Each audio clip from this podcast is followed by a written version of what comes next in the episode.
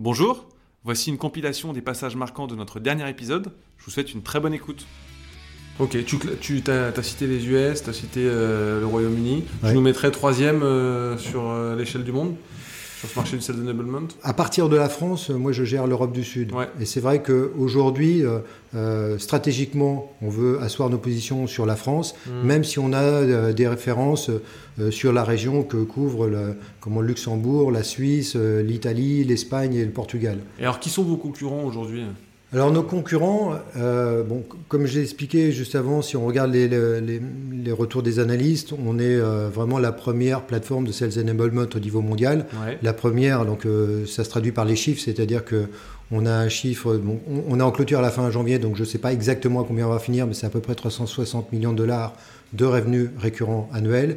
Et on est deux fois, deux fois et demi plus gros que notre premier concurrent. C'est vrai que les, concurrents vont pas être les mêmes suivant qu'on est aux États-Unis ou, euh, ou, en Europe. Hmm. Et après, nos véritables concurrents, même si les concurrents sont importants parce qu'ils nous aident aussi à éduquer le hmm. marché, mais nos véritables concurrents sont les clients, les clients qui n'ont pas toujours la maturité sur ce type de sujet. Hmm. Donc quand on regarde la courbe de Gauss, tu sais, d'adoption des, des, solutions, on est vraiment au démarrage de, la, de ce qu'on va faire au niveau du sales enablement en France. Alors comment on fait justement pour euh, éduquer le marché, comme tu le dis, comment on fait pour bouger les lignes chez les dirigeants pour que justement ils, ils prennent, euh, ils prennent ce virage du sales enablement, ils prennent ce virage de l'investissement sur les commerciaux qui reste le nerf de la guerre, d'autant plus dans un contexte comme celui qu'on connaît en ce début d'année 2024, qui est relativement tendu, avec des acheteurs qui sont de plus en plus présents dans les cycles de décision et des marchés qui, euh, qui se tendent. Quoi. Oui, donc, euh, donc ça c'est une, une, question qui couvre beaucoup de sujets. Il y a un sujet qui va être un sujet euh, marketing, c'est comment on se fait connaître sur le marché. Ouais.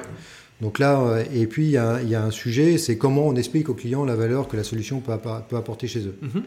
Donc sur le, sur le sujet plus marketing, on a, c'est un, un, un, bon mix de démarches entre euh, la responsabilité des, commerciaux sur le secteur, entre euh, comment le, les, événements qu'on va organiser, les événements marchés qu'on va organiser. Donc euh, moi, ça fait presque deux ans que je suis là. voilà, il y a des sujets qu'on a bien fait, il y a des événements on aurait pu s'en passer. Mhm. Donc on a une vision assez précise maintenant des événements qui, qui marchent. Donc aussi bien des événements de marché, des événements qu'on va nous organiser en propre, mais on a aussi une, une une grosse activité de gestion de nos partenaires. On a de la chance d'avoir des partenaires technologiques et intégrateurs qui sont euh, euh, bien positionnés. Donc on a fait un gros travail depuis deux ans là-dessus pour, euh, bah, pour pouvoir s'appuyer s'appuyer sur eux. Top. tu parlais des événements qui marchent bien et d'autres moins bien. C'est quoi votre recette miracle? Parce que je sais justement que vous êtes assez bon sur les, événements professionnels, salons ou autres. Alors sur les événements qu'on organise en propre, euh, je ne sais pas si c'est une, recette miracle, mais en tous les cas, il y a quelques points clés qui sont clés pour nous. Qu'on essaie toujours, c'est d'avoir, je pense si on peut avoir un expert, un gourou, quelqu'un qui va donner une vision du marché, qui va avoir une vue assez haute de, la problématique. En speaker, du coup. En speaker, et qui, par son nom, va faire venir du monde. Après, comme on est une boîte technologique, on veut surtout ne pas parler de techno. Donc là, d'avoir des minimum deux clients qui vont venir apporter euh, le fruit de leur expérience sur cette problématique. Donc deux personnes que tu fais témoigner. Voilà, deux boîtes différentes qui vont parler de la, problématique. Et après, on peut venir euh, sur euh, la technologie pour expliquer comment la technologie va venir supporter des processus métiers.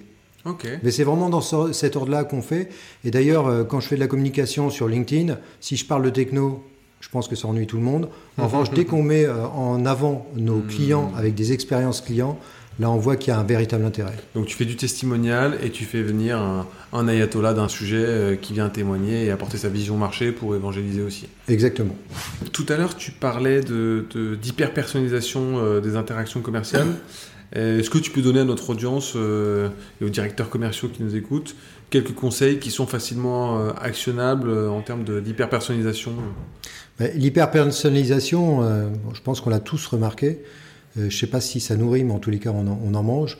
Donc, euh, c'est vraiment euh, de se distinguer de ses concurrents et d'améliorer la relation client par une personnalisation de la communication, aussi mhm. bien dans, sur une phase de premier rendez-vous, c'est-à-dire mhm. que un client dans le contexte d'une industrie, d'un profil, etc. qu'est-ce que je voulais pouvoir partager avec lui.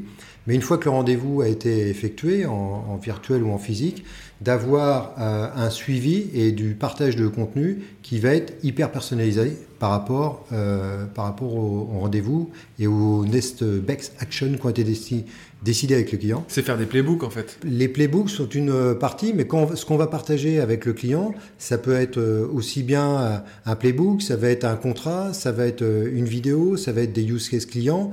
Donc il y a un ensemble de documents qu'on va qu'on peut partager qui sont mis à notre disposition. Hmm. D'ailleurs, il vaut mieux qu'ils soient mis à notre disposition plutôt qu'on aille les chercher. Hmm. Donc quand je parle, quand je disais qu'on a une forte intégration avec Salesforce, c'est-à-dire que par rapport à chaque stage de vente, hmm. eh bien le, le et dans, dans le contexte d'une industrie, dans le contexte d'un type d'interlocuteur avec lequel on parle, eh bien, il y a du contenu qui va être poussé au commercial en disant, bah, voilà le contenu que tu peux partager avec euh, ce client. Et ça, c'est important parce qu'on ne va pas chercher quelquefois euh, ce qu'on ne sait pas qui existe. Donc, euh, ça va être vraiment pour accélérer améliorer la personnalisation de, du, contenu qu'on va partager avec les clients. Donc c'est un gros travail déjà marketing pour euh, créer du contenu euh, qui va bien, qui soit impactant en fonction de, des différents euh, use cases, des différents enjeux, contexte client. Et il y a un gros travail d'ordonnancement de tous ces contenus par le noblement chez vous. Voilà, tu as tout à fait raison. Et après, il y a un gros travail d'analyse de la donnée. Parce qu'en fait, jusqu'à aujourd'hui, le, marketing travaille un peu à l'aveugle. Je crée des documents, mais je ne sais pas s'ils sont utilisés. on sait qui consulte, qui consomme euh, justement euh, les différents documents et en fait, euh, qu'est-ce qui n'est pas utilisé, qu'est-ce qu'on qu'est-ce qu'on crache, qu'est-ce qu'on met en avant, qu'est-ce qu'on Exactement. et ça permet comme ça, c'est un cercle vertueux qui permet d'améliorer la production documentaire. Et in fine, la relation client. Exactement.